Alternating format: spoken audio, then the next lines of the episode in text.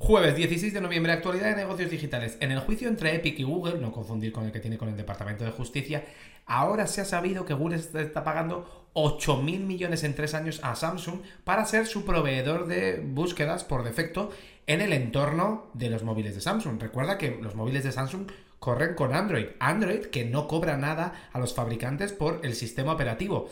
Y aún así les tiene que pagar por llevar su motor de búsqueda por defecto.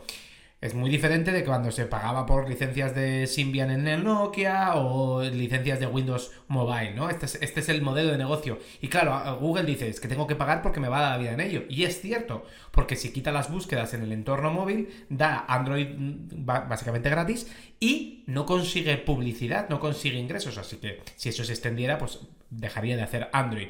¿Qué más tenemos? DeepMind ha hecho un modelo de predicción del tiempo meteorológico y eh, a 3-10 días está funcionando mucho mejor que los modelos tradicionales. Y dirás, pues, hombre, es que el tiempo no funciona nada. Bueno, hay veces que, o sea, funciona bastante, pero este están consiguiendo llegar bastante más lejos. YouTube ahora te dice, oye, tienes que avisar si estás utilizando algún contenido generado por ordenador, tipo pues no solo inteligencia artificial, sino Photoshop para las fake news y todo este tipo de cosas. Entonces tienes que avisarlo a subir los vídeos.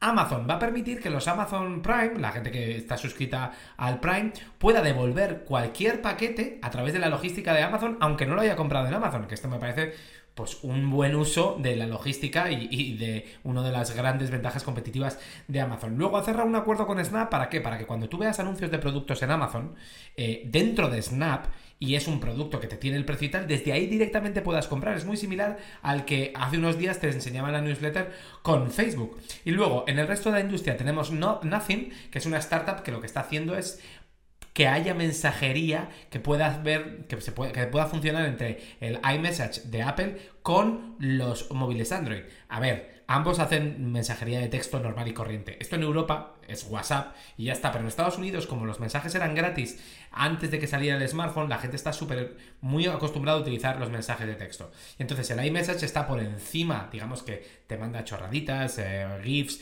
fotos y todo eso por encima de, de, la parte de texto y no es compatible con Android. Android se lleva quejando mil años porque es el segundo, no porque es el líder. Entonces llega en esta startup y hace que sea compatible entre medias. Bueno, hay un hack por ahí de cómo lo consigue a través de tu cuenta de iCloud bastante importante. Luego, un juez está rechazando las demandas, o sea, está rechazando que las grandes tecnológicas puedan evitar las demandas que se les están poniendo las familias, colegios y similares por la parte del daño, el impacto en eh, salud mental que están sufriendo los adolescentes. Entonces, los grandes, las grandes tecnológicas están intentando evitarlo y este juez ha dicho que no, que se tienen que enfrentar a esas demandas. Airbnb ha comprado eh, GamePlanner.ai por 200 millones de euros.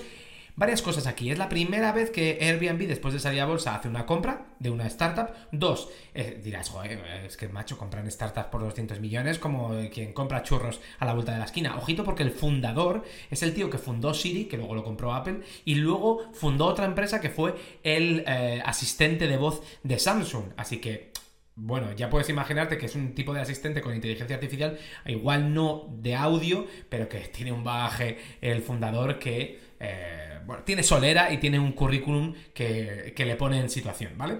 Y luego Notion se suma a la moda de tener un copiloto, de un eh, asistente virtual y te va a cobrar 8 o 10 euros para tener ese, ese copiloto, ese, esa ayuda por parte de eh, la funcionalidad. En resultados trimestrales, que tenemos? ByteDance, que trimestralmente está haciendo 29 mil millones, ha subido un 40% y se está acercando a lo que son los ingresos de meta trimestrales. Está a ese nivel. Ojo, porque estos resultados no son públicos, porque no es una empresa cotizada, es una empresa privada, con lo cual es, digamos, una fuente eh, que se ha dado con los datos. Y en el artículo en detalle de hoy te explico cómo calidad y cantidad normalmente eh, la gente piensa que son una lección que tienes que hacer, que puede ser uno u otro, y la realidad es que cuanto más trabajas una cosa, cuanto más cantidad produces, la calidad aumenta. Y esto es mediante un experimento de un artesano que hacía cerámica, que puso dos grupos. En un grupo dijo, hacer todos los jarrones que podáis, y en otro dijo, hacer el jarrón perfecto. Pues el grupo que estaba haciendo más cantidad terminó con una calidad mayor. Lo mismo pasó, no con artesanos, que puedes pensar que es algo, algo más relacionado con tu, tu habilidad mecánica y, de manos, también pasa si estás haciendo hojas de Excel o similares. Le preguntaron a un, grupo de ingenieros que hiciese un puente con palillos, eh, a unos les dieron una hora para hacer un solo puente y a otros les dieron una hora para probar todas las veces que podían. El mejor puente fue el que hicieron más pruebas. Así que la cantidad lleva a calidad, no es, no es una lección que tienes que hacer. Y con esto, pues ya nos vemos mañana. Nos, me tienes todos los días a las 5 de la mañana en la newsletter. Hasta mañana.